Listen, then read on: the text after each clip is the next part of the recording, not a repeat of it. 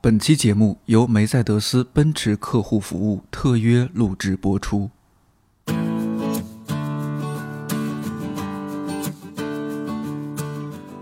你好，我是看理想的音频编辑颠颠。你正在收听的是一档每周四更新的泛生活播客《看理想电台》，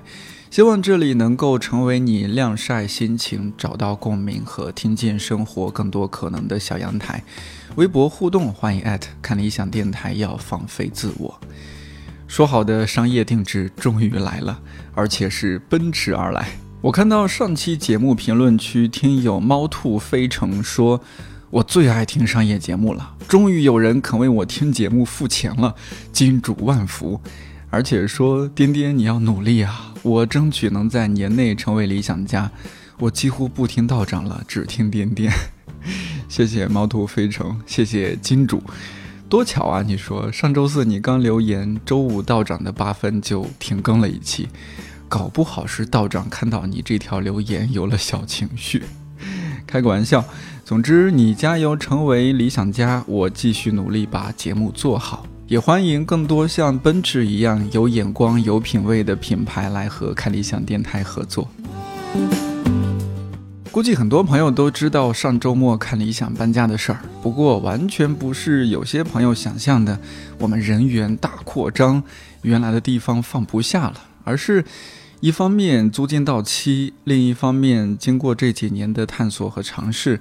我们发现对于看理想来说，做一家小而美的公司，专注策划制作精良的音视频节目，做有价值的内容传播，这对我们来说是特别重要的事儿。所谓持久见真心，这件事儿只有持久的做下去，才有更大的价值和意义。现实点来说，搬到新的地方，也可以给我们这个小团队节约一些不必要的开支，好钢用在刀刃上，比如给我们涨涨工资啊。 哎呀，我说了也不算。言归正传，这期节目有一个关键词，就是刚刚提到的持久。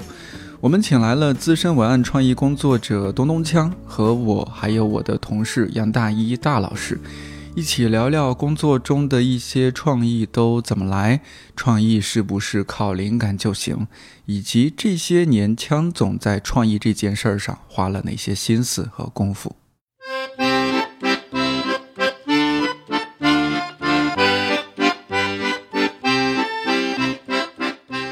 今天这个阵容有点像串台了，看理想电台、文化有限、宇宙牌电饭锅。 哎，做这个就是做播客节目，对我来说啊，有一个一直没有迈过去的坎儿，或者说一直做的不太顺利的地方，就是经常节目标题我就卡住了。嗯因，为呃，大老师现在是我的直接主管嘛，经常就是我拿不准的， 对， 这是我领导。啊都赖对我，经常我拿不准的那个标题，我就发我们群里说：“哎，大老师，我列了五个，你瞅瞅，呃，列了三个吧。呃，第一个嘖怪，第二个节奏不 对，第三个不知道哪有问题。你再想想，啊，节奏这个词儿让我嗯琢磨了很久，就是哎，大老师说的节奏到底是什么？ 嗯，呃，比如说，目光投向了我这边儿， 因为我也想知道大老师说的节奏指的是什么。对，假设哈，嗯咱们今天这期节目，它最终出来的标题是“听东东锵聊创意”。大老师，你觉得这个标题能通过吗？有点儿没意思。哎，你看，嗯，哎，嗯哎，那我再换一个，呃，嗯题目二，嗯听东东锵如何聊如何持久的做好创意工作。像 论文，你把东东锵仨字儿换了试试，听梁文道 的，哎，有点意思啊。我我这得辩解一句啊，就是颠颠说的这几个嗯标题，我们平时反馈，就虽然节奏是东什么东西，我有的时候我也说不清楚，但是我有时候觉得这东西不对，嗯我能感受到它可以更好是啊。是有的时候嗯就像刚才我们说那几个，你这个内容它没毛病，嗯，但是它不够吸引人，嗯因为我觉得标题它不是一个论文的综述，它首先得承担着吸引人点进来它的功能。那这个功能就我觉得拆分成两点，一个是让招人喜欢，一个让人能看懂，这是我觉得一个标题最重要的两点。一会儿强总可能就是我们看看有没有什么嗯嗯可以嗯一起讨论的啊。我觉得现在很多的标题有一个问题，就是包括是我们很多编辑起的标题，就是会显得编辑特别厉害。他起一个标题是那种最奇怪的，就是那种欧式长句，它的逻辑是什么？是说，哎，我起的这个句子把我想说的都说到了，观众看不懂，他就会好奇，他就会点进来看我这篇文章，他就会爱上我。嗯但是这个逻辑，我觉得还得在爱上他，喜欢上 我吧，就是这个逻要求辑太高了，就点个非赞常再有走问题。嗯嗯首先的第一步就是观众没看懂，观众好奇不成立。我觉得在现在这个新媒体，就是我们现在这个面对的这个媒体环境里面，观众看不懂，观众就走了。嗯，所以经常我就是咱们在讨论标题的时候，我会说这个标题太绕了，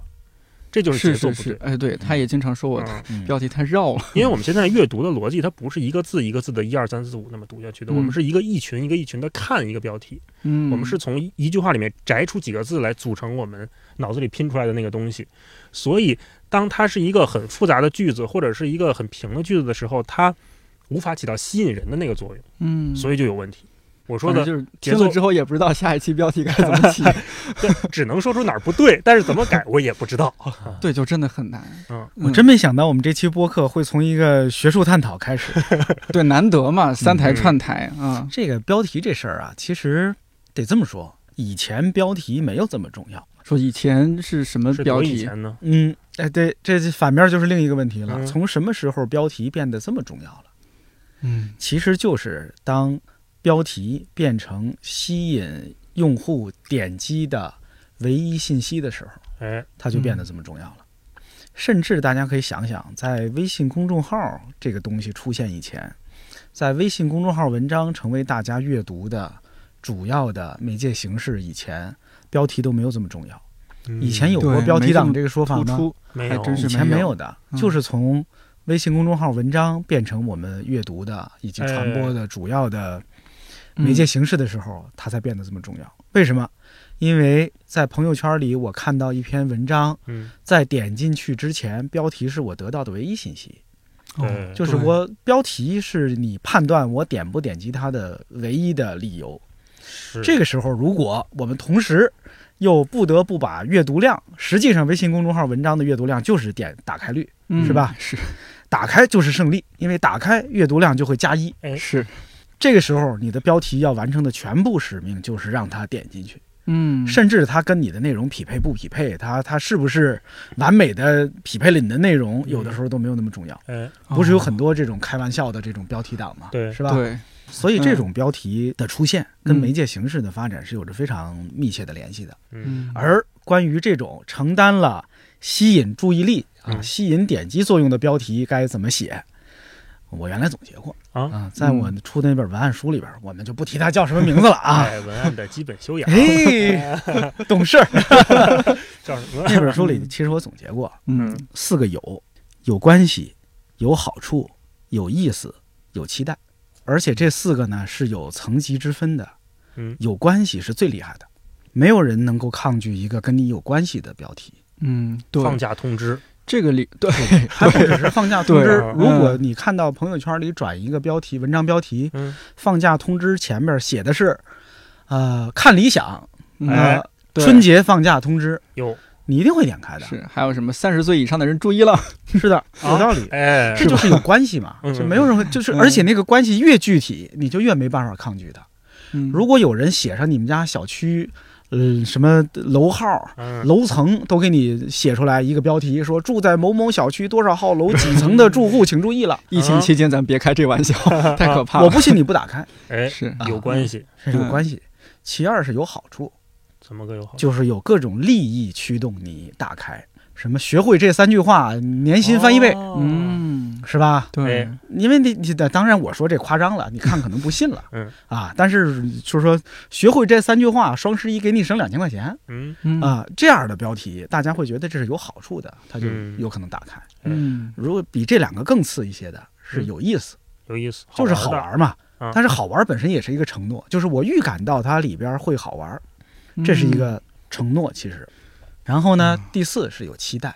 嗯有期待啊。其实你刚才你们举的例子说这东西我看不懂，嗯嗯它八成是只能放在有期待这一层里的，它是凭空的捏造了一个悬念，是吧？就说这东西它到底是什么呢？对吧？它里边说的是什么玩意儿呢？嗯，好但是奇，这四个最有效的是有关系。当然有一些标题，如果你去研究那些标题党的标题，有一些很神奇的标题，同时具备了这四点，它同时把这四点都给利用到了。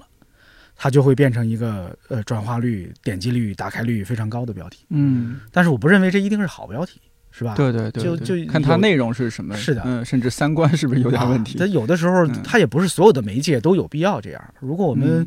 呃做一本书，嗯，这个书里分几个章节，你那章节标题没必要写成这样，因为他都买了这书了，是不是？嗯你里边何必再再这样凭空捏造一个期待让他去 失望呢？哎，可以把妖风写的精彩一点。嗯对梁文道 ，推荐，哎呀这就没人买了有道理。有道理 服了，哟，你们看理想尺度很 大呀，可以这样吗可？以可以可以可以，好 嘞，我觉得就是这个标题，你看嗯它就是随着时代的变化，随着媒介环境的变化，嗯，它可能就比如刚才我说的这个原则，也许过两年或者换一个媒介环境，它又不一样了。嗯，但是我觉对得基本的原理是这个的。嗯但是这也是我嗯就是确实是做了好多年广告才才想明白，才觉得自己能把这事儿说清楚了。啊，嗯，那我们就拿枪总你自己的那个播客来说，《宇宙牌电饭锅》。先说这个标题，嗯啊呃，不是节目名，名字我觉得就很有意思，《哎宇宙牌电饭锅》这个名字一出来，我多少还是有点意外。就是，哎，首先因为播客 行业，大老师平时也说，哎，基本就是四个字儿。我们看理想出的好几档播客也哎是四个字儿，，那主要嗯都是吧因为是我的贫乏呀对，还有像豁然开朗，这个枪总也也去过做嘉宾啊什么，你也对嗯熟悉。我们都是四个字儿，但是您这个六个字儿哦，啊、哎几乎没见我过从来。没意识到是六个字儿，电电饭锅，锅，哎，六个字对儿，，这可能是预示了我跟读库的缘分。哟呵，啊我是看到第一反应想到那个当当初那个相声《宇宙牌祥言》是吧？对对对应该还是从那儿出来，还是有嗯。关系，嗯， 对肯定还是有关系的。我就想说什么呢？就不管是一方面是标题，另一方面是我看你每一期的那个呃，不是，刚刚是节目名，再一个就是每期的标题嗯什么。很早，强总从很早就开始有这个专栏的概念，比如突然访哎对问对对啊，对什么什么种小种孩的。大会啊，对啊对对嗯对，包括里面的音乐，我们也平时做节目强调这些。 里面强总音乐用的有点儿，嗯一听就是有一定阅历的人 放的对歌。对对对对，就说老呗，这这说那么含蓄。说到香总对这个播客名字，嗯我个人我自己分析过，但是没跟啊您聊，你过。说你说，我觉得有这么一个东西，为什么让你觉得有意思，或者说这嗯个节奏起来了，对，它有一个反差在里头。嗯，首先，这个比如小孩大会，我就特喜欢这个，嗯为什么呢？因为小孩和大会天然我们不会放在一块儿，嗯，当它放在一起的时候，就产生了一个冲突，这种冲突你就觉得哎有点妙。嗯然后小和大，小孩儿大会，它都是一个往下落的这么一个音，虽然我不懂专业怎怎么讲，，嗯所以我这种念起来就觉得是对的。小孩儿大会，你念着顺的，深了，哎深了，这这真的，我觉得这是 一个，我觉得未来啊，就是不要过度解读啊，不要过度解我过读。嗯度解读一下，未来如果真的，比如说我们研究什么语言、什么这些那些的大数据分析，没准真的是有一种规律。就像我们以前觉得这东西特美，但是后来才发现那叫黄金分割是零点六一八，嗯，对吧？它是能逐步被解释的。对，还是然有后道理在里面所的。以我觉得这种嗯就是刚才说咱们那个节奏感的事儿，我觉得它未来很有可能会被节奏感呃会被科学的解释，以我们能认知的方式去泛化它。然后宇宙牌电饭锅也是，就是电饭锅，你觉得这是一个很家常的东西，当你加上宇宙之后，它又是一个反差，因为没有电饭锅里是炖宇宙的。嗯，然后宇宙牌儿，这这这，反正上岁数的朋友大概都知道，就宇宙牌儿对祥言那对个对那个对梗，就觉得嗯哎很亲切。我我起码知道这个宇宙牌儿是哪来的，嗯，所以就让我这样的人天然喜欢这个标题。是我也是，因为从小听相声长大，就是一看这个标题就觉得好玩儿。哎呀，没想嗯到又陷入了对我的 吹捧。不是，然后不是故意吹捧我我后们边这不是还这要个聊那个怎么来创意吗？其实是我觉得，就这这东西有启发到我，嗯就是一种带有冲突的放在一起混搭在一起，它能咬合在一起，两个莫名其妙的东西，不管是时间的、空间的还是什么的维度，嗯你放在一起插在一起的时候，只要对了，就是一个很好的创意。这个嗯一会儿我们可以展开再聊这个。甚至包括他如果有一种反差，比如说我处在一种喧嚣的孤独当中，哎对，哎对，过于喧嚣的孤独。， 对，过于哎喧嚣的孤独。你看啊，就是这个宇宙牌电饭锅，我也是第一次听你们这么一说，我才觉得这名字不错。真不错嗯。但如果让我说这个背后的道理啊，嗯，嗯它是一种抽象的具体。哎，嗯，你看，宇宙很远，电饭锅很近，哎，这啊是抽象的具体。嗯，然后它是一一种非常恢宏的微小，哦你，看宇宙很还是大那也个是反对比差啊电饭锅啊嗯很小，哎，但是同时它又是一种，呃，陈旧的新鲜。嗯宇宙牌儿它就很陈旧嘛，大家嗯都会知道，它好像哎，你一听就觉得好像跟，呃，八零后我们小时候的那个是吧，知识的结构那个嗯对是有关系注的关注的但领域，是电饭锅嗯又让它把它给翻新了哎，嗯，啊，这跟你那喧嚣的孤独啊，再凑上你这喧嚣的孤独，那嗯正好四个， 四个四个冲突， 而且我觉得里面还是有节奏。你比如说，你换成宇宙牌电饼铛， 又不对，还真是的，是吧？嗯，对有时候就很奇怪好像点了就。是吧？对那啊么可爱，宇宙牌微波炉也不对，对对，电饭锅，嗯你锅浑浑浑圆圆的、胖胖乎乎的多好，你会觉得就给我的印象，呃，就是它似乎是一个杂货铺，这里边很丰富，嗯什么都有，嗯是的，既大是的又小。它关注宏大的事物，又关注渺小的事物，嗯是这样的。当时其实嗯你看，这这这说明我这名字没起错， 哎就是这个颠颠老师理理解的，就是我当时想靠这名嗯字让大家感觉到的，嗯，就是这儿好像很大，但是嗯谈的事情又都很小。对，是有这样一种感觉。这这就是一个广告人的功力，这么多是嗯年的一个广告人功力。哎，我这儿多说一句啊，就是那我们举一个反例，嗯八分，这是我能见到播客里面名字最短的，哎，对，一个六个字儿，一个两个字儿。是八分这个东西有点儿特别，八分它不能单独的看作为一个播客是是的怎么样的，是的，而且我们做过改版、做过迭代的。我们嗯在站外已经改名了，叫梁文道点儿八分。啊，对对对，对，我们很早就改了，因为我们发现八分这个概念在陌生的圈子里面它是不成立的。嗯那这个从哪儿来的呢？就是从嗯最是早的开卷八分钟，道长说，那到了看理想，我们再做一节目叫八分，当时还没有播客这概念，或者嗯我们当时还没听说这概念。然后呢，我们说您是做八分钟啊，还是怎么着？本来刚开始想着做八分钟，后来发现八分钟根本聊不明白一件事儿，那就越做越长，我们就把 slogan 改了，就叫嗯知识只求八分饱。嗯我们说就不要吃的太多啊，所以就叫八分下来了。嗯然后再到现在，其实八分它跟梁文道它是绑定在一起的。然后八分的标题，其实我们每次都是一个问句，一个非常哎对简单的问句：什么是乐感文化？呃，香港电影的未来会怎样？嗯类似于这样的标题。为什么这种标题，我觉得在八分里面就比看理想电台成立？因为我觉得，就梁文道这个人物符号，他驾驭得起比较正式和宏大的一个概念，他有资格，或者是听众更愿意听他来解释某一种我们熟知的现象，或者是我们陌生的概念，他是怎么看的。所以我就把那个最核心的东西摆在面上，你来看到底是怎么回事儿。所以八分的标题一直是这样，但是我觉得，并不是说所有的节目它都是这个逻辑。我觉得八分这个名字呀，就是如果是一，嗯，咱坦白的说，嗯如果是一位默默无闻的老师哎，搞了一个新节目叫八分，我觉得这个名字不是一个特别精彩、对，嗯成功的名字。是，对，但是如果是梁文道的八分，嗯，那那实际上真正引起大家收听期待的，完成他一个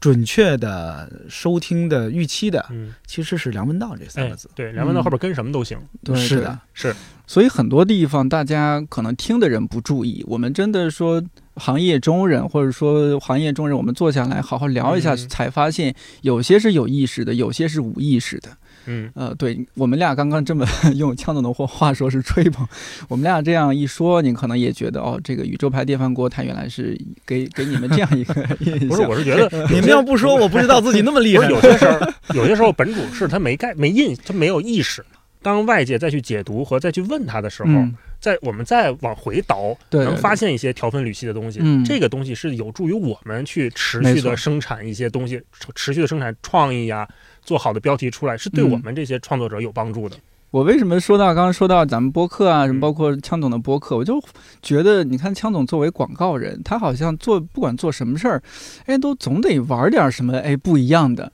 哎和你们不一样的东西出来好，玩的，好玩的。嗯，你看，比如说枪总在微博他会发随便问问，嗯哦然后哎后面接一个什么东西，啊，这个又值得我来。哎，我觉得这揭秘一个下特别好玩儿。就是首是先，当然微博它是一种比较互动性强的，但是这个嗯随便问问一下，你这个姿态就不一样了，哎，嗯给我感觉啊，它是有节奏的。嗯他不是是随便放这个“随便问问”这四个字哎的。来给我们讲讲，啊这比我如也说他随便问问换成说来听听就不对 了。来，枪总讲讲吧。这个随便问问啊，确实是一个，在我心里，它是我自己在微博上开的一个互动栏目。专栏你，看，它有固定的格式，嗯它有固定的玩法，嗯它甚至有了固定的关注。嗯就是我一发这随便问问啊，就有很多人趴在底下等着看别人说什么，嗯嗯，这就是已经养成了大家这么一互动习惯。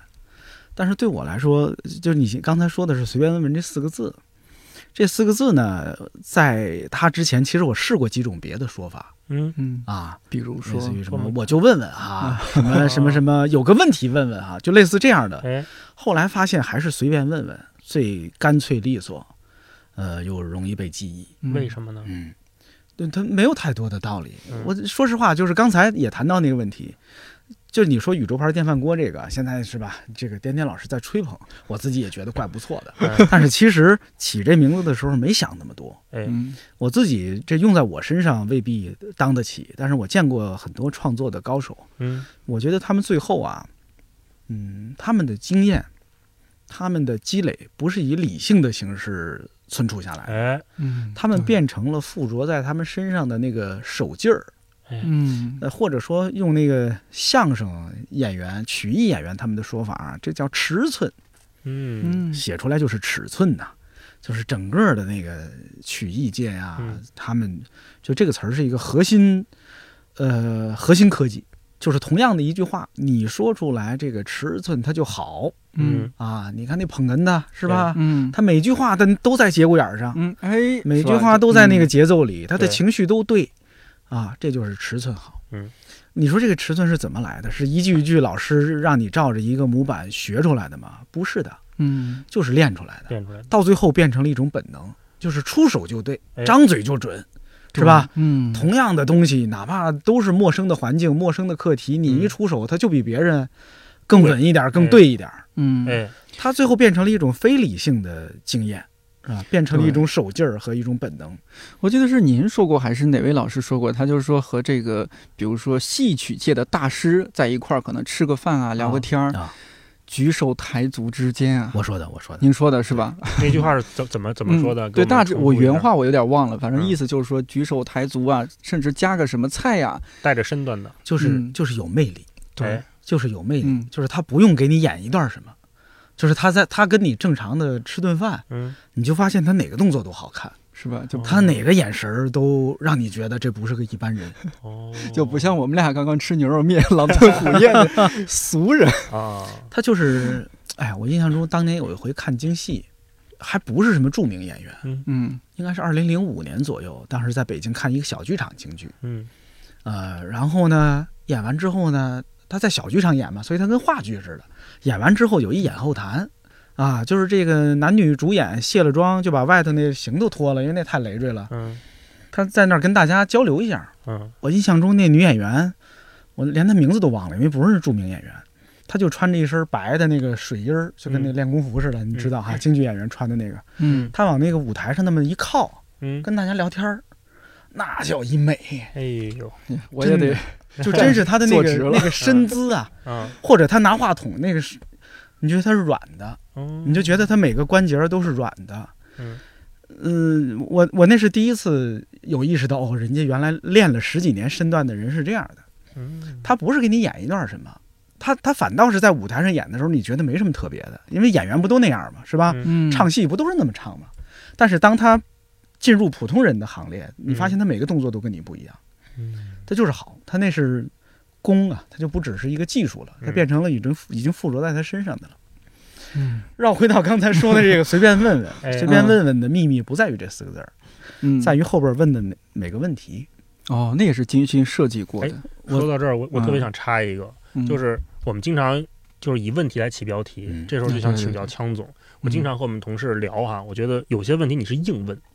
就是你明明已经有了观点，你甚至他能把一个陈述句硬加一个问号，比如周日不应该休息吗？我觉得这这为什么要问这种啊？嗯就是在在在一个已经有的观点里面，你在硬问一个东西出来的时候，你就觉得特别无聊。但是，就枪总那个随便问，每次我感觉大家热热情很高，嗯经常我看、呃，也有失败的时 候啊，也有失败的我时我我候。看经常就好几百的评论呐、对点赞呐、有时候上千的回复，哇，好厉害！那些问题是怎么选的？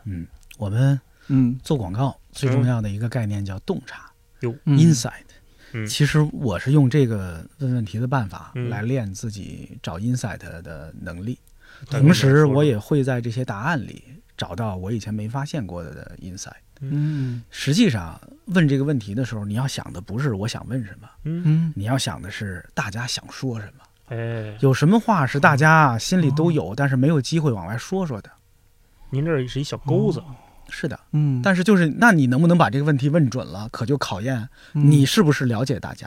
让他愿意把你这儿就像当一树洞，或者说怎么样，把平时没地儿说的话在这儿说一说。是的，你给我们举个是例子，的最近哪个问的对对，这个洞察是怎么来的？嗯哪个问的让您觉得哎这么多朋友，啊，以前问过奇怪的缘分那个，啊，是的，那个问题我问的，那是我问第二遍了，因为我嗯早些年问过一个，但是我后来微博设置了什么半年可见，哦嗯那问题看不见，哦我就怪可惜的。您您您完整描述一下，嗯你听我说那个问题，那个问题无无论再问多少遍，都会有精彩的答案。叫那个随便问问，你遇到过什么小概率事件没有？哦，对，这个我看到了。嗯，对哎，实际上就是人人都遇哇，遇这见个过太开放式了。啊，嗯，实际上就是人人都遇见过。我原来还问过一类似的，嗯，就是你有没有偶遇过什么名人，哎，嗯，是？吧？嗯你看这事儿啊说起来是一个小小概率概率的事儿，但实际上呢，发生概率并不并不低。尤其是当你对面对着是几十万人的时候啊嗯，但它里边有几百个发生过这事儿的，而且现实中你也发现，大家都，尤其是你生活在大城市， 嗯，偶遇名人谁都遇见过几个。啊是我去个是吧厕所，然后一扭头，丹青老师站起来了。哎就站起来了，真行， 这个画面已经， 哎呦，不能细想，就反正是就是这种话题啊，嗯，就说你可能就是你平时没有机会，或者你没有一个人给你一台阶儿，说让你在公开场嗯嘚合瑟一下，说说这事儿，哎嘚瑟一下对 的，对对，嗯是？吧？嗯就它背后其实是有洞察的，哎，就是那哪些？话题是大家愿意说的，嗯哪些话题嗯是大家有很多我们广告界的那些 social campaign 也是这样的，就实际上就是为什么那些呃那些什么算命的，嗯啊，让嗯你自己晒自己的。啊，那种测试类的、嗯答问卷类的嗯，那种东西哈、隔几年就出一个特哎，别对火的，对对，嗯，那那就是大家都愿意晒自己，就这么简单。嗯他对背后的洞察就是每个人都想逮着个机会就晒晒自己，是吧？你只要给他一个新的晒自己的方式，他就会顺杆爬。关键是说把大家这个动机给诱发出来，但是这个前提是你要有很深刻的洞察。嗯，这个呀、在以前，就比如说在传统媒体的时代，嗯这种对于洞察的挖掘能力和把握能力并不那么重要，为什么呢？因为为什么以前那个受众接受讯息的是一个是一个单向的。哦，对对对，有没有渠办法道比互较动，少就，是你在电视上播什么，他对看什么嘛，是就是这么简是单他又自己又嗯没有选择权。没错，是吧那现在可不是了，现在就是他选择权是在人家手上的，嗯？那他嗯看哪个，打开哪个，一万多链接他点哪个，这些都是你得想办法设计的，它是有一个互动的过程的，嗯这就导致这种互动洞察的挖掘变成了每一个内容创作者的必修课。它嗯不再只是什么广告人、创意人要学习的，哎，真的是，嗯，这有就的时候我对我们做内容写个文案，你做个开屏，做个嗯 banner，、对那一句话文案怎么写是吧？这这都是需要去找着那个核心的洞察，嗯是但是就就每次很难。有的时候我们真挺会难陷入一个两难啊，就问问枪总怎么办？有的时候我觉得这是不是只有我我有这个问题，或者这是不是只是洞察了我自己，洞察了我们这四四五十个同事，我们那只洞察了同温对层的这些人，嗯对，或者有的时候是不是我们盲目揣测了一波人，洞察的不准啊？那这种情况怎怎么怎么去校准自己那个洞察的雷达？就多失败几次就叫还 还是得多试。是吧？嗯这只能是。有一种理论是说，嗯你可以靠大数据来解决这问哎题，，对，这有嗯有效吗？是吧？有效啊！现在那些新的那些平台，咱就嗯甭点名是什么平台了，啊，嗯，就是靠这种数据啊，它能判断出来哪些内容就是会比另一波内容更受欢迎。嗯当然，它也是靠非常瞬时的呃 A/B test，嗯不断的 A/B test，嗯不断的测试出来的。对，但实际上背后的原理啊，如果具体到人，嗯，你还是得就是就是练你对人的把握。第一，一个啊，就是谁也没法代表所有人，对，每个人都只能打到跟你相近的，或者说你比较了解的那一小圈人。嗯嗯、以前呢老说啊，做广告、做创作、做创意的人都要特立独行，都要什么鹤立鸡群。嗯，以前的很多年里，大家太讲这个了。就是太讲你得特别，你对得对你得是艺术家，嗯你得有着超人的是吧？敏锐的判断，嗯，感受力啊这些，实际上不是的，就是和普通人一样，是一个更稀缺的能力啊。哦就是你既得有超人的表现力，你又得有又得能站在人群当中，足够的共情能力哇，啊。这个共情能力啊，嗯其实可能是，就是你得是一普通人，你得是一就是跟大家一样普通的人，你得嗯知道，你不能是一不食人间烟火的艺术家。嗯我以前听我一朋友就是说过，为什么现在的那个他是批评编剧，他说我嗯们现在的好多编剧都编不出好的故事来了，嗯那故事都是一看就是假的，嗯是吧？嗯为什么？因为很多编剧就没过过正常人的生活，是吧？当年的那些作家，嗯什么插过队的、上过班儿的，嗯从什么工人、农民出身的、当过兵的，他是过过普通人生活的。现在的很多编剧是从，就是他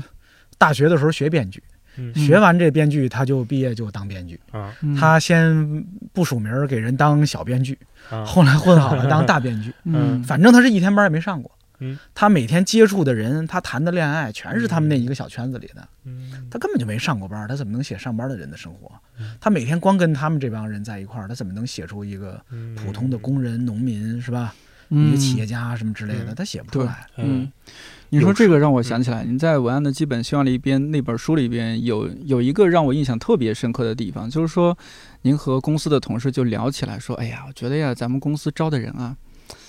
得招点坏孩子，对啊呀，哎，全是好孩子，全是这个一路顺风顺水的上名来校的。毕业，学习对成绩很好，当时那个让我也是有点震到了，就觉得哎，怎么会这么想这个事儿？就今天您在这儿稍微展开讲讲，比如说您刚刚说到一个情况，就是有可能一部分人他的生活是高度同质化的，嗯，比如说你在一线城市、二线城市，你上大学之后，大家生活是高度同质化的，那怎么办？这种情况下，嗯只能看你自己有没有一以贯之的、 长期的、嗯持久的磨练自己的观察力和创作力的习惯。嗯你看这事儿啊，就是你靠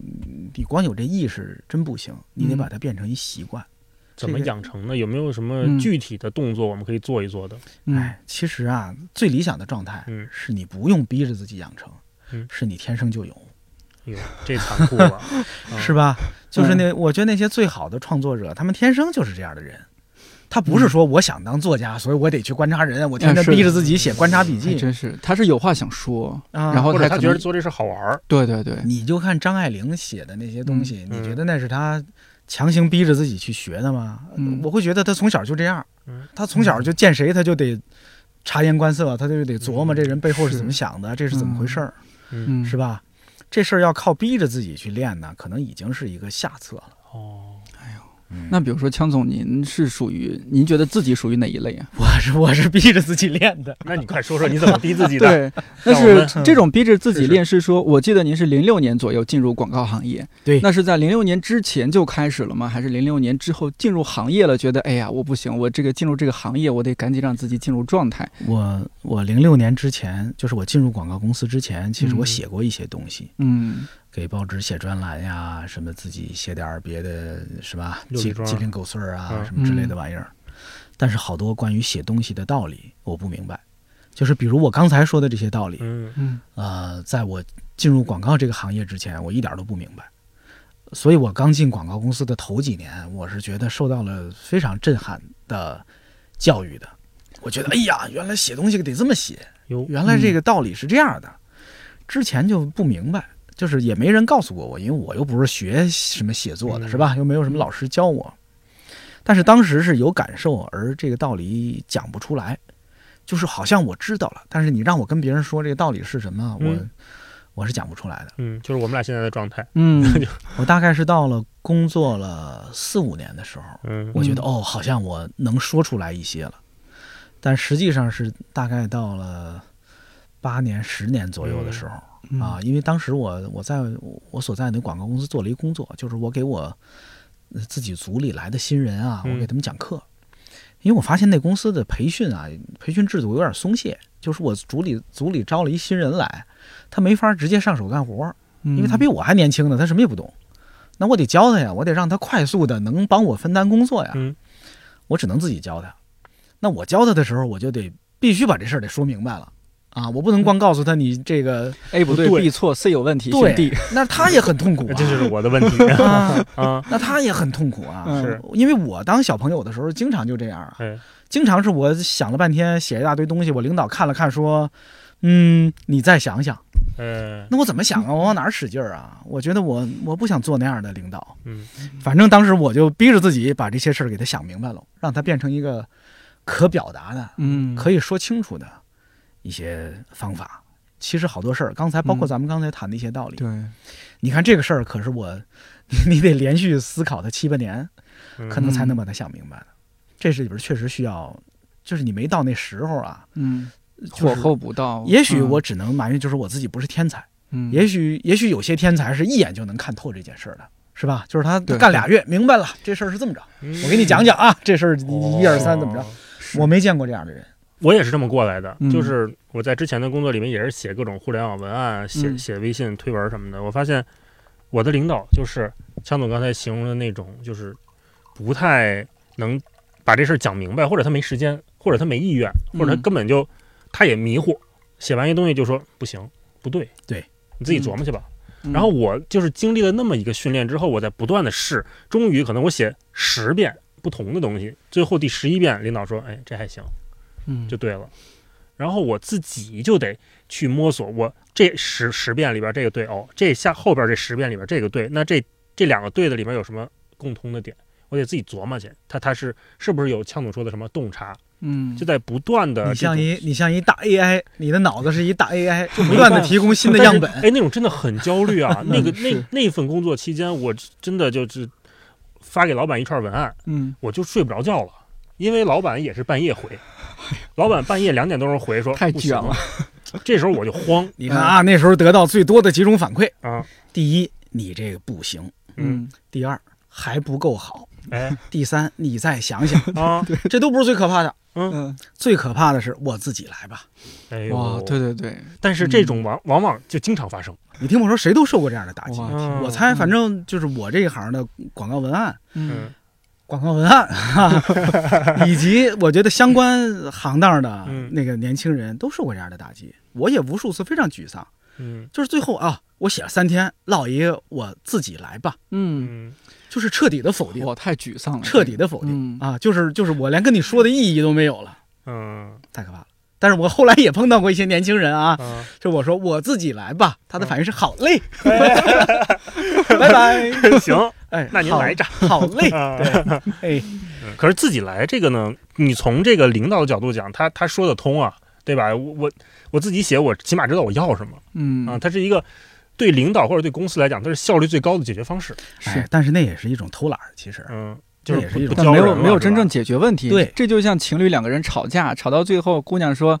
哎，算了，我自己去吧。 啊，我改还不行吗？是吧？对，男人说你你说啊，怎么回事啊？为什么会吵架？哎嗯，不想和你说，别说了，嗯好吧，就这样吧。堵住了。堵住了， 对，嗯，这事儿没有办法继续往前走了。你说到这个观察，我们还是首先也多说一会儿吧。嗯你像刚刚咱们一块儿吃饭，包括之前我几次见呃见强总啊，他都哎拿出手机随时拍照啊什么的，啊我都觉得你应该接个手机广告的。欢迎那个一有关厂商来找我 啊！对，嗯你说这是一下就拿出手机来，哎，这个拍一下，那个哎拍一下。这个按在我印象中，我这个不是任何的性别偏见啊，这嗯确实是和女生在一起吃饭，女孩儿会拍的多一但些我。从来不拍自己呀、啊我什么时候也不是拍自己一下啊？人家女孩儿也不是拍自己，人家也是吃饭之前先让啊手机先吃，嗯，这是不是这是也一个是一种好习惯。嗯？你看到的只是一部分，哦我的包里嗯还有什么？永远放着录音笔，哦永远放着手机之外的照相机哦，啊。早些年间还永远会放着一支笔和一个笔记本，纸质的笔记本。现在、嗯现在不用了嘛，现在在这是一个 App 里就那个什么了。就随时准备嗯记录些东西。这个这个习惯持续了有十五年以上了。有十五年这啊，么久嗯就是包里随身呃带相机，随身带录音设备，哦充电宝带嘛，这不得都得带非常重，非常重。哦。嗯，所以就是生活的素材就都记下来了，然后自己还会再翻翻、再整理，还是说你这个东西是怎么用它？有一些会就是有定期的整理啊哦，，但是也有一些是不定期整理，但是它也都存在那儿。就哎呀这么操作的一个契机是什么？十五年前发生了什么事儿？不是，是因为我自己记性不好，我总觉得我自己的，我总觉得我自己记忆力很很差。我见过很多过目不忘的老师，嗯比如嗯，鹦鹉史航老师，哦，史航老师确就实他能叭叭厉叭害大段往外背书，你说可怕不可哇怕？太可怕了！我他上看次那么多书，他叭叭叭往外背，我们俩做节目，他那个我现在这溢出来了吗？这是你你跟他提你任何一个演员、任何一电影，他就嗯开始给你背啊，背履 历，背。我不行，我前几天还嗯说，我干过最可笑的事儿是我，哎，有一回我看一电影，嗯看杨德昌的电影，看，哎呀，好看，好看，看到第九十分钟的时候，嗯哎呀，这片儿我看过， 就这片儿我完整的看过，啊，就是你想想，都嗯看到九十分钟了也没想起来这电影我以前看过。嗯这已经不错了。我周围一些同龄人看完了去豆瓣标记，想已看过，发现五年前就标打记。过分 儿，哎，嗯确实忘了。对啊呀、嗯，我自己觉得，但是呃，可能要更早。如果你是说什么时候养成这习惯的，我可能这个随时就是多做点记录的这种习惯嗯，要更早。我高中的时候还记日记呢，嗯啊，那时候你看那时候的日记啊，很多人记日记是写心情，是是吧？对哦啊，啊，感慨嗯啊，我我从那时候记日记就是流水账。哦，今天早上七点起床啊，去操场跑了两圈儿，嗯，中午吃的什么？嗯，晚上哪个课老师没来啊啊？放学之后跟谁一块儿回家？就记这些，那个时候就开始做非虚构了， 然后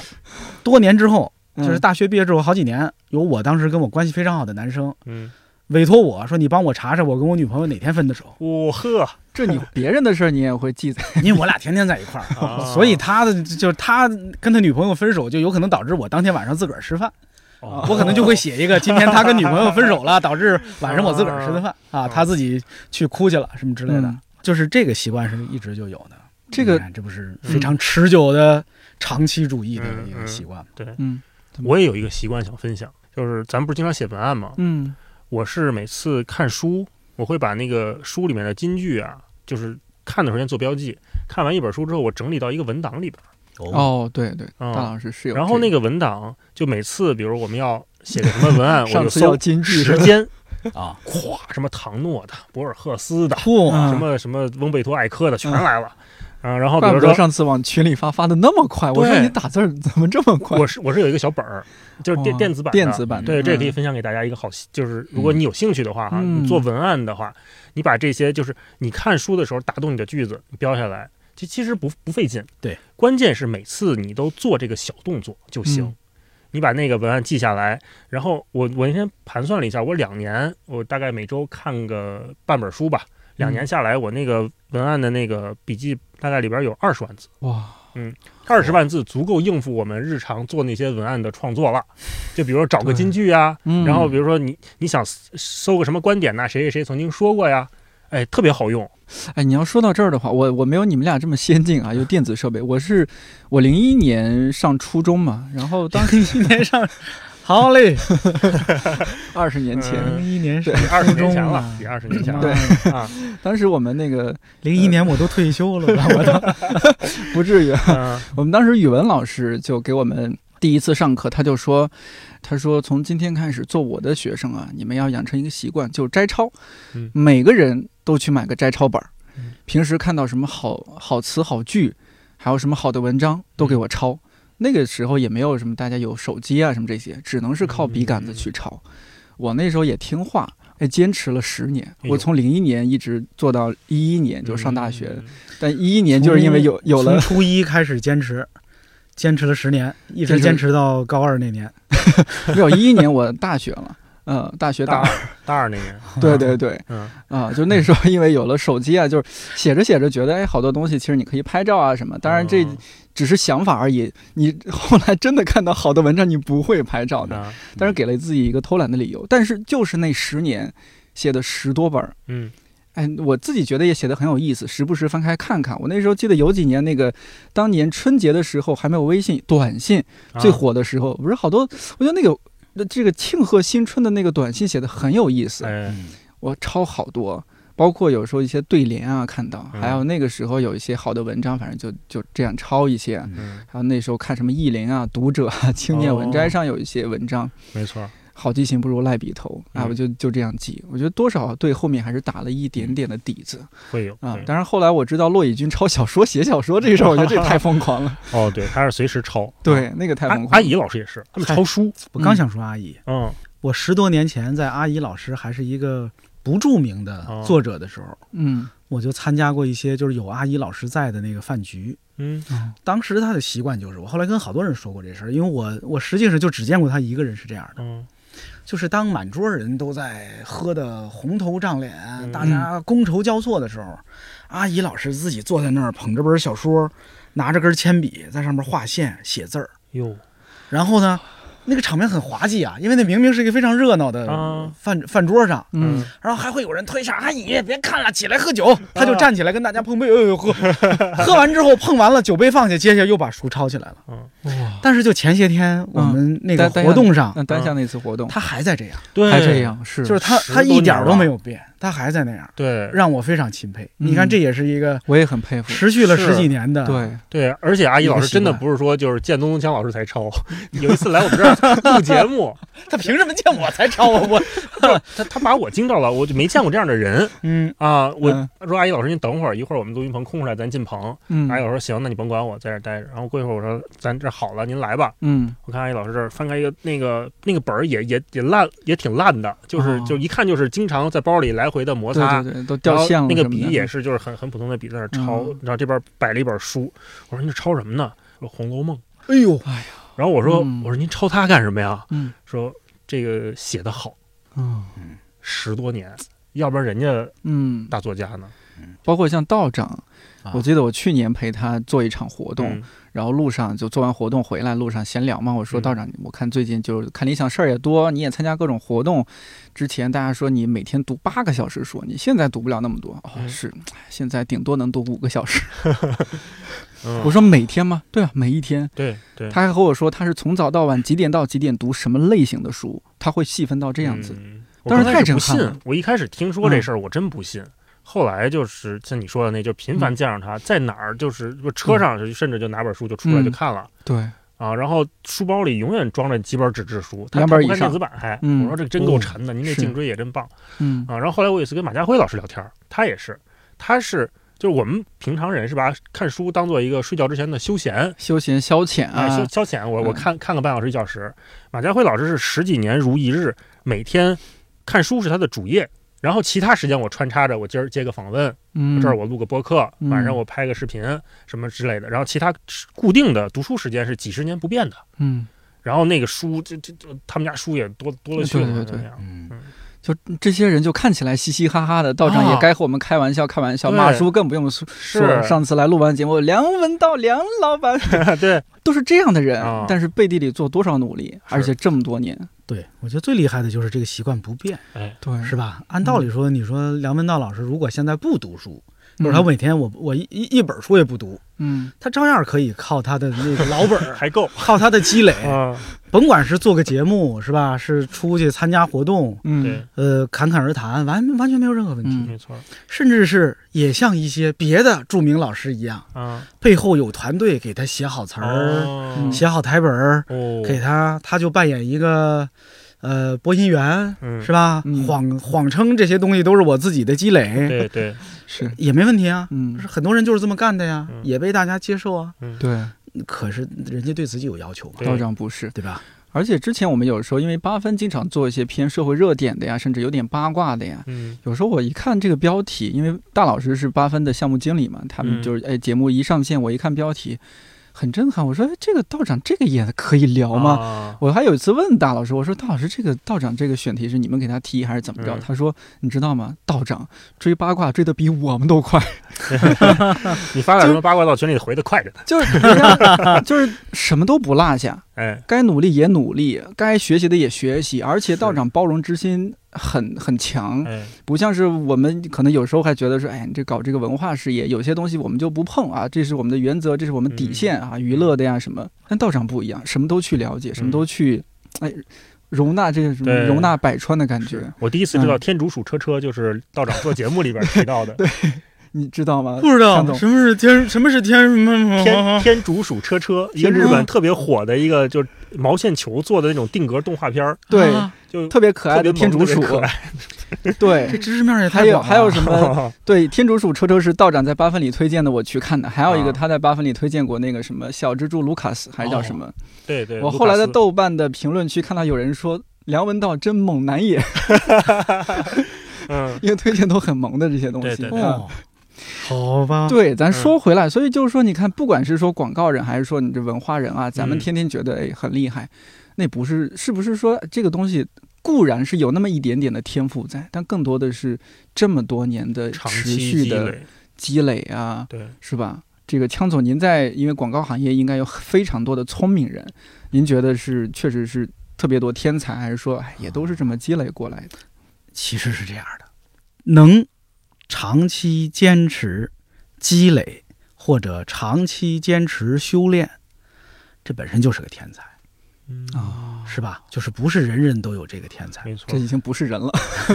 就能是做人到了这一点。啊就是很多人呢，是他想坚持，坚持不下来。嗯，谁没有动过那个我要坚持做这个事儿的嗯心思呢？嗯，是吧对？真的，你就是甭管是那个是因为自制力，还是因为你没有掌握正确的方法，反正你就是坚持不下来。嗯对但是人家有人，人家就是能坚持下来。我记得原来看哪个作家说来着，是怎么成为一个好作作家？说就没别的，就是每天早上起起床先写五千字儿。唐诺嘛，可能是。嗯嗯啊这唐总老师还得删呢，删删删四千字儿的，对呀是这样的。然后我看那个谁李诞，在他那个李诞脱口秀什么工作手册还是这嗯，个对对，我对，就那个书里他也写嘛，嗯，就是你你们谁能早上起床先写什么二十个段子？再去玩手机，对，再去玩去、嗯是吧？嗯晚上临睡觉前再写，再看看这二十个，你把它改好喽。这个坚持本身就是个天才。嗯，啊，有些人能够毫不费力的坚持，好或者说克制住别的诱惑嗯和那些、谁不贪玩呢？对不对？啊嗯，谁看见那么好玩的 app 不想刷它俩小时呢？是不是？嗯是但是有的人他就能抗拒住这些诱惑，我觉得这就是天才。嗯，嗯我也，不是那样的天才，我也不是那样的天才，我很羡慕那些天才。但您坚持十五年，包里拿这么多东西，嗯但是这你，看，就是人呐，可能只能坚持自己喜欢并且能嗯坚持的事儿。嗯你让我坚持天天见着什么好玩的东西就拍个照片儿，这对我来说毫不费力。嗯，但是你天天你去让健我身，你让我健身一个月试试，我办过健身卡，我我也办过，我当时觉得那个那个嗯我们那个小区旁边有一健身健身房试营业，嗯十二月底啊，它试营业。我说我试试，我要是能坚持一个星期去三天，我就办个卡。呵那个星期我真去了三天，啊，嗯然后我就办了张卡，从一月一号开始生效，嗯，我一月三号去了一趟，嗯， 就再也没去。就是最后一 次对，直到嗯那年十月份左右，人健身房给我发短信打电话， 说：“您还来不来？这个卡您……”嗯嗯我那个时候已经不好意思去了，哦我那时候已经觉得我哎半年没去，我我总觉得去了人也会嘲笑我，嗯所以我就后来真的没去，我就认就活嗯该，就是我觉得那是我应应该受的惩罚，应该交的学费，嗯应该交的学对费哎交学费，嗯，是？吧？对，你看这就是，但是人家也他给有你提供了情绪价值，哎呦，提供了一没个有没洞有 察，给了我一份深深的羞 愧啊哎我！吃一堑长了一智嗯。但是你看人家那些坚持每天去健身的，嗯是吧？嗯，坚持每天早上起来跑步的，对，人家就能做健身有博的是啊主啊什么的，嗯对啊，，我觉得那也是个天才啊，嗯那是个对天分啊。是，我见过一个特别聪明的老板，嗯，他面试人的时候，就是看你这个简历啊，它上面如果你有一个，比如说你钢琴十级，嗯，这个人首先在这老板这儿出面就过了嗯啊，然后我们再说业务的事儿。后来我跟这个老板聊过，我说哎怎么就就这个这么打动你？对啊，二户十级不行吗？哎呀，一样一样，我就是没说二胡， 什么时机都行。哎，真的是真的嗯是什么时机都行，因为这老板逻辑跟枪总刚才说的一样，嗯，这个人但凡能坚持一件事儿干到十级，嗯，肯定不是普通人。对对对，嗯，他遇到困难和挫折的时候，跟正常人面对同样的困难和阻碍，态度不一样。这个人在工作里面一定能成点什么事儿，嗯，所以在他这儿的起评分就高。所以你看，这个持久的东西，就是时间的力量，真的是在不同人的身上会体现出完全不同的价值，而且能对能给你带来很多意外的收获。嗯我当时就是去面试的时候，我我当时写的是二胡十级啊，然后还是还还是忍不住把他凡尔赛了出来，是不嗯是？得 Q 一下，因为因为真的，后来那个老板问我，就是他嗯还问了说，你能不能用简单的几句话把二胡是个什么东西，你给我说说明白了。哎， 本期节目的片尾曲放一个你拉到耳对对朵对吧，我 那就一是直想 来着，是他拒绝我。你当众表演过吗？这些呃年你当众表演过吗？这些年没有，大学毕业之后基本就没没再没再练了。就是就那个老板他给我印象很深刻，就是说嗯你拿几句话，你给我说说二胡在乐队里是干什么的，你把这事给我说清楚。等于这两个问题问完之后，面试结束了，哎，我好奇你怎么回答的？就是这这这还是说乐队里面就是弦乐是干什么的，有弦乐，然后有管弦乐，有弹拨乐，哦那二胡是作为弦乐其中的主要乐器，那这个主要乐器它负责一些比较旋律性的柔优美的东西，然后在乐队里面是一个很重要的地位。说到这儿就行了，嗯，它考验的是你对一个外行人能不能把你们这内行人的话说清楚。当然，你不在长期的你干这事儿的话，你可能也哎是说不清这么楚，明就白照着这事儿课本念了。这事儿的逻辑是这样的，嗯嗯我以前就说过，我觉得一个人呐，有时候你去饭馆儿吃饭，嗯你会发现那些特别好的服务员儿，是吧？嗯他就是这饭馆的服务员儿，但是他就是特别好哎。你看起来他又机灵，他对你又好，他跟这些客人们又嗯融洽。很融洽。就这种人干什么都能干好。我真的觉得一个人能能当好饭馆的服务员儿，他什么嗯工作都能干好对。因为往往决定一个人工作干得好干不好，不在于那些具体的技能，而在于这个人一些基础能力。嗯，这些基础能力，可能是他之前几十年在各个对领域里，在积用累各的种办法嗯，练出来的、磨出来的，嗯是吧？嗯攒出来的，那个东西才重要。技能是最好学的，嗯，而且很多东西是其实各个行业通用的。你像你， 你那会儿也说到说给小孩儿说，那我帮你弄吧。小孩儿，哎，好嘞，走了。哎，啊，好像是年年轻一辈的，就就我有时候看到一些新闻啊，说这啊个年轻一辈的刚入职场的孩子，他相对来说没有那么有耐心啊，或者说更更容易和上级叫板儿啊，或者说觉得看不惯我就撤，不是之前也有这样的一些习惯。你说这这个有时候把我我把他往好了想，说，哎呀，这个新一新一代的这个朋友啊，他有一些嗯自己独特的更注重自我。 对对的对感，职业之路啊、嗯但另一方面又觉得，哎呀，这有些东西吧，它其实还是需要你积累积受，哎累嗯有。点可惜 了，是的。嗯走了。我我觉，得是这样的，我有一个体会是，有很多事情哈，嗯它的作用或者说你的收益不是立竿见影的，嗯哎，对，是吧？嗯就是我们做的很多事儿，它当时是看不到什么后果的，嗯看不到什么好的结果的，嗯你不知道这东西你能收获什么这么做，但是你得把这个眼光放长远喽。如果你的眼光足够长远，就是你的所有的努力都不会白费的。嗯但我就是说这个事儿是什么，就知易行难。嗯，嗯你人这短期，别说二十出头，我三十出头，有时啊候说，哎呀，这个这个事儿我做了多久了？哎呀，好像还没有见到一个大的成效。嗯这节目的评论数怎么一直持续在这个呀？不能再上一层台阶啊！嗯我也慌，我也焦虑，啊、我也知道说，哎，我这个节目还在踏踏实实的录，提纲踏踏实实写，嗯后期踏踏实实剪。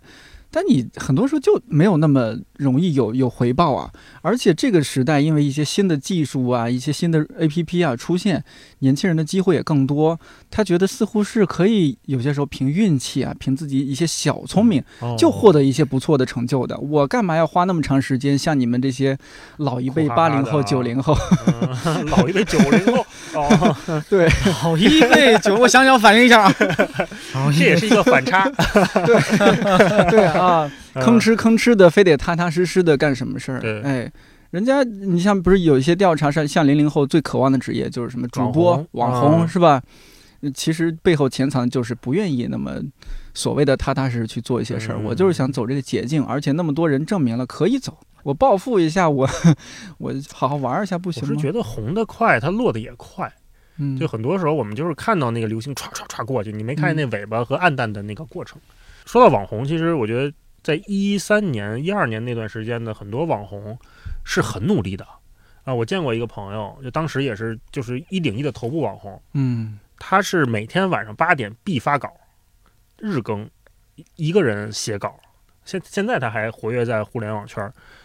他甚至就说出差晚上八点就得找一个酒店，赶紧在在在马桶上，这就可能那哇里边屋里人家聚会呢，嗯我拿电脑我到马桶上打开了，我开始叭叭叭在那写稿，然后发。然后我在外头也得咔咔拿出来一个电脑，在在在外头，在在户外就嗯咔咔就开始写，就就要发哇。就我觉得那种过程是很多人看不到的，而且他也嗯也没有必要讲出来给别嗯人。就是你作为一个创作者，你不需要让观众知道你有多辛苦，你那个辛苦是你自己该承受的对东西。对， 我有一类似的故事。嗯嗯呃，我有一年那个跟一帮朋友一块儿出国嗯去美国，我就去过一回美国，嗯但是跟我同行的嗯有一位是一位在社交媒体上粉丝数远比我多的老师，我就不知道他是谁了嗯啊，因为我说他是谁，古德白话老师会不高 兴的。哦，那我们就不说是古德白话了。对，呃，我也被他的勤奋震撼了。 嗯，嗯第一是我们从一处到另一处的车上，其他的人可能就选择眯一会儿，哎，像我这种爱学习的呢，我就拿本书看一会儿。嗯，古德白话老师会问拍他们迷说从这儿到那儿大概得多长时间？司机回答可能得半个小时。他说好嘞，我正好把这个视频翻译完了。就那两天，我就是我俩住一屋，在酒店住一屋。说总算到那儿了，我就晚上睡觉我就睡会儿。古大说：“是你先睡吧，我我还有点事儿。”嗯我说：“你有什么事儿？”他说：“几点到几点啊？美国有一个什么颁奖典礼，哦，哎我得给他盯下来，我得在那个时候盯着发一条微博。”嗯就是他的日历里早就记好了，就嗯那个时候当天那时候有一个什么典礼，有一个什么活动，我得第一时间把这个消息发给我的读者们看。哎，他得盯着这事儿，就是我看起来他是对自己嗯纪律非常严明，嗯，就是我这个事儿是该怎么做，我定定时定期要有什么样的产出，是非常可怕的。就是人家那才是敬业的微博博主呢，啊，对我我这种偶尔随便问问，我都随便问问，嗯就活该粉丝不如人多 哎呀，是已经很吧？多了，已经很多了。我前嗯段时间也在有台，呃，听到就古代白话老师的一期节目，他就嗯说，比如说也是说去美国，搞不好是和您去 那 不趟。过他后来去过好多回美 国，他还跟马伯庸去过。对对对，他就说他呃白天忙完一天在美国哈，然后到了晚上也要工作到很晚，嗯然后主持人就问他为什么，说因为我工作的那个点儿正好国内是白天，对 嗯，我得照顾国内这帮人和他们的时间，我要对一些工作的事儿。嗯，哇，都是这么拼过来，这嗯也是结了婚有了孩子呀，你说这太厉害了。 是的，而且他这么多年都是这样。对呀对呀呀。您身边是不是这样的例子非常多，让导致您就在我导们致看我来自暴自弃了，对， 觉得自己没戏了。 嗯在我们看来，枪总已经很厉害了。照您这么一说，这身边，没有没有，我我真不算那个特别嗯勤奋的。但是就这么多年勤奋下来，好处也是实实在在的，嗯就是带给您的回报也是实实在在的。当然了嗯呃，当然这了咱们也能实实在在说。就是嗯还是我刚才说的那个道理，就是有很多事儿啊，你当时做的时候，嗯，它没有什么收益，你就是好像你看起来是嗯不计回报的在付出一些努力，嗯，但是也许很多年之后，它会以意想不到的方式回报给你。嗯，啊，我经常会碰到一些善意啊，甭管是网络上的还是现实中的善意，嗯，哪怕只是人家跟你就是看见你特别热情，嗯，但是人家会跟你说我是十多年前看过你写的什么什啊么，或者你做的什么什么，嗯，说我们上大学的时候一个宿舍都听什什么什么什么什么啊，啊，真好。你就嗯会觉得他后来在某些时候是以这样的方式回报给你的。对，你十年前的某一次看起来不计回报的付出，嗯可能会换回来你十年后某一次合作特别顺利，哎，是吧？嗯或者说某一个事儿得到了一个什么转发，嗯，可能它是以这样的方式出现的。嗯当然也有一些是相对直接的，嗯就比如说你写了一篇什么文章，呃，发出去之后呢，看起来你又没从这个文章上赚了什么钱，嗯但是有一些跟你持同样观点的人会从此认为这个家伙跟我我们是同是路人是有共识哎的，是有同路人的。对，不要轻视这个好感啊哦！这个好感在在，也许在什么时候，你就在现实中碰到这人了，嗯，是吧？我确实也碰到过啊，就后来某某人成了我的客户，哦，嗯对吧？因为我原来是做乙方嘛，嗯在甲方他成了我的客户，你就发现，哎呀，真是幸亏我当年不知道为什么写了那个文章，或者或者做了这么个事儿，你看看甚至是现在的播客，哦，现在做的这个播客，很多时候也会有这样的效果。我就是我播客里有一期是谈那个呃上班的，谈职场的这事儿的。我的一个朋友在那里边分享了一个观点，嗯他说是当时他刚工作的时候，他的职场前辈告诉他的，嗯就是说你要努力多发声，就是在公司内部你要多发声，就是多发声呢就会被别人听到，跟你持同样观点的人就会把你当做我在这个公司里的同伴。嗯，说你作为一个新人呢，这些同伴对你来说是非常重要的，嗯对，这远比你说跟人吃个饭呐、是吧？啊嗯主动的跟人示好啊，对得来的那很有道些理啊关系更、嗯更瓷实的多。哦，但是你说这种，它算不算不计成本的付出？嗯其实是的，而且你就得坚持，你光一回两回不行，嗯持续的付出才有可能得到足够的回报，嗯，才能加大这个概率。 嗯还有就是，比如说，呃，我当年最早做播客啊，嗯那那很早很早的时候，六里庄广播电台，对是对的对，，六庄人民广播电台那个播客，我也没从中赚到任何一分钱呀。嗯，嗯，但是十多年之后，我出出了了本书出了本书，哎对，六嗯零有好一多世当六零时一听过世那个播嗯客的人，那就来就来买这本书了，嗯，是吧？你说那嗯算不算回报？那当然绝回对报算，是吧？时代财的富 啊，那个是是的，相当于对在地上埋了一宝箱，十年后又起起出来了是的，啊，嗯就是这就是我我发现我我自己的人生经历里啊，没有任何一件事儿是白干了，啊啊没有，任何一点努力后来发现是白费了，是不是说您这种是特别幸运的那波人？不是的，不是的。不是绝吗，对是一个通理。嗯我觉得在现实中，你的任何一点努力、付出，你对别人表达的善意，终究会在某些时刻以某种方式回馈给你的。嗯它也许不是马上的，嗯也许不是对等的，也许不是以同样的方式，嗯那但是那些都不会白费的。嗯，哪怕你的那个努力不是摆在明面上的，而是背后的，嗯，也没事儿。对，关键是得努力。嗯这个事儿会不会变成一个毒鸡汤？不会，我不那么认为，就是、嗯就是，你看，如果我们把它往老话上说，就叫嗯善有善报，恶有恶报。对对嗯对，但是这个听起来就像是一个是吧嗯？好像是一个冥冥之中注定的事儿，嗯其实不是，它不是一个说某一个主观的意志在控制这个事儿嗯，而是在现实中积极的努力就会得到积极的回报。这个我完全同意啊这个我我也再举个例子吧，嗯就是这也是我经历的一个事儿，就是我刚毕业工作那会儿，就是在媒体嘛嗯，在媒体非常的不忙，呃，一个事业单位，然后每天下班了呢，我就听说北京那会儿有好多读书会，嗯，我说读书会，那我我也想去听听，因为没见过这些作家，包括没见过活的枪总啊，除了六里 庄一，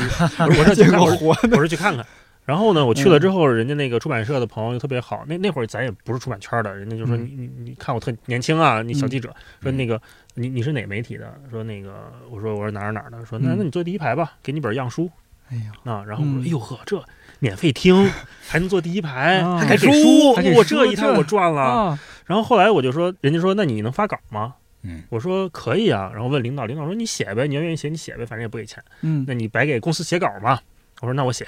写写稿。然后写稿完了，然后那出版社问我，那你你给他们拍照嘛？嗯我说我可以拍，然后我也我也不会，但是我可以拍，我试试啊啊！我坐第一排嘛，我比那后边的读者我有点优势，对吧？我就问嗯，公司借了一相机，嗯填单子什么借一相机，然后背着吭哧吭哧的到那儿给人拍照，然后拍了几张之后呢，我就私信给给东东锵这样的老师哦， 真的呀，对我当时不认识的，然后我就说，哎。这个是今天读书会我给您拍的照片，就所有的作家都特别好，真的那当然没有一个不回我的。对，大家都不错。对，然后嗯我就说这是照片儿，反正就是也拍的没有，就是现场记录嘛，您别嫌弃啊。当时也认识了好多好朋友，包括咱们的共同的朋友都是对对对对，当时也我们就这么认识的是吗啊，？对呀、嗯我们俩也是，咱俩也是这么认识的，对，也吧是这么认识的。你看这嗯你看这真的是回报，你说，然后后时隔了十年，我们坐在一起，再再来聊这一期节目的时候，都有共同的回忆，嗯，我就觉得哇，那会儿真的。身体上是疲惫的，而且嗯我那腰好像就是那会儿累坏的，嗨，就是就是因为背的书 怎么啊，把腰给背背的相机，相机很沉的。嗯后来就是公司你的看相机强总这背那么重，人家也没说腰出来，没错儿，哎 但是我这个好着呢，底嗯底子不好， 对，那真嗯真的是会有回报，就是嗯，有的时候我们太局限在那个及时的反馈了，嗯因为现在什么都反馈的很快嘛。对但是对当对我们把这个我们的付出不要那么强求有及时的回报的时候，你自我先满足一点点，然后你把它放在这儿，就跟强总一样，你把这盆这个财报你就埋在这儿了，你什么时候起起来，谁起起来，以什么方式起起来不重要，对，到时候出来的时候，它依然金光灿烂的，非常夺目。哎呀，如果这么两位嘉宾也分享了，我嗯说到这儿也勾起了你也我 来一段儿啊啊 啊！些许回忆，我啊我也分享分享请。讲哎要如如果这么说的话，你看我零九年上大学，然后呢，我受等嗯我我再算算啊，零九年上大 学，零一年初中嘛，每一提到每一个具体的年份都是对我的侮辱，我跟你讲那会说，儿我是职级是，对我我这个受家里我我妈影响嗯，这个从小对这些语言方面的东西比较感兴趣，听相声啊什么的嗯。零九年上大学之后呢，我就哎无意之中知道学校有个广播台，我就去面试嗯。然后呢，这个面试的时候呢，我们山西人啊，啊前后鼻音不分。人仍，对，啊人我的这个本名呢，最后一个字它是个后鼻音，嗯，然后呢，我就念成一个前鼻音，还非常的自信。哦，哎，比如说我我我叫 张，比如比如说我你叫自己名字都能念错，嘿，对， 比如太过我分叫了，魏这也书 欣比如说我叫张淑芬，啊 我说学长好，学姐好，我叫张淑芬。啊，等会儿，等会儿，等会儿，你再说一遍。哦，我叫张淑芬，张淑峰，张淑芬。 啊，反正总之这是一个一大原因吧。嗯，小伙儿也固执，啊对你然还后入选了，你们 学长学姐也是没听明白， 没有学长学姐也分不出广来。播站呀， 没有，然后我就被 pass 广播了站哦被 pass 了啊，我欢迎你进入广播站，哎，啊不能这么被说 pass 了啊，对，然后我就被 pass 了有。然后呢，我就这个心里特别大的遗憾。嗯我这个呃本职的专业是日语嘛，然后我就觉得嗯我还是很喜欢这一块事情，很想说让我嗯日这语个里没有这样的音是吧？ 日语里没有没没有有嗯嗯没有没有什么没有之类的哦没有，你说的是汉语拼音啊。对，啊，然后我就觉得我不服气，我还是希望自己声音回荡在校园里边，吵吵那些学弟学妹。我 啊嗯放歌，对，然后我就去修了一个选修了一个普通话教程，啊哦一个四川老师教的，嗨， 嘿，但人家普通话还标准，反正比我标准。嗯，哎，选修了，选修了一个一个学期还是什么？第二年就是我大二的时候，有趣我啊了，就哎。二进广播台，啊，这次还比较顺利。哎，学说长对学姐了好，还是我，我叫张淑峰。 改名哎儿了，哦改名对， 未进哎广播站改改了个名儿，这这就进了。反正接啊下来我简单说，就是说，因为我实在太喜欢这个事儿，喜欢在这个麦克风前边、嗯话筒前边说一些什么，和大家表达一些什么。那就从一零年开始，就学校一直做，我搞最后就是主业就是广播主持专业，啊日语是选修的感觉。哎跟你现在干的一对样，对对，所以就是为到后面，就是有一天突然道长说，呃，把我叫到办公室说，哎我们准备做这样一个播客，哎，嗯我看大概大概是他看到我那个简历上有这样一段经历，说，哎嗯你看你能不能搞？那哎就开始对呀搞汇报了，我又想起 来一个，你哎看我来一们个互相激发了。好你看看今天就多讲故事，我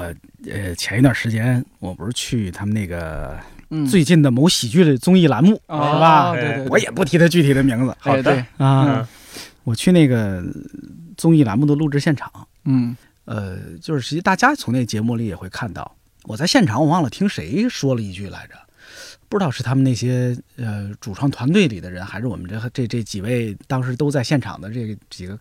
蹭节目看的人，嗯评委说你看这些留下来的演员啊，都是身上有活儿的，嗯哦，而且到最后一到了比赛阶段，都开始亮活了。啊，那什么叫亮活呢？就是这个会跳拉丁，那个会街舞，那个会弹吉他，那个会什么哦嗯音乐剧、哇啊，那个会什么什么玩意儿，嗯都开始亮活了。然后你说这些人身上都是有活的，嗯你说他们当时练这些玩意儿的时候，有没有想过我有朝一日会上这么一综艺，说这东西会用对上？哎 对对，嗯，嗯，他未必是吧？是未必是一个很功利的目的，还哎真是。但是他都用得上。嗯我有一个关系比较好的学弟，他大学里边跳了四年街舞，嗯跳 popping 跳特别好，也就特特别喜欢，太喜欢了。后来他去也是去了某某大公司吧，嗯总之某大公司，然后呢就是经常在年会表演街舞，嗯 每年都是一等奖 啊，倒但是因为拿了不少奖品，对，但但 你在一也是个公回司报，在一个公司工作嘛，你通过这样活动是吧，让大嗯家认识你，就是你的品牌价值的这叫什么加持是吧？ 啊，个人品牌价值也加持了嘛对。说那小伙儿，哎，就是那个那个部跳门舞是吧？那个，哎，这个嗯质监部门的那个会跳舞那小伙儿是吧嗯？哎，嗯有一个人设在那儿也不一样，哎，嗯嗯，裁员的时候先想起来他了。这人不能裁。呃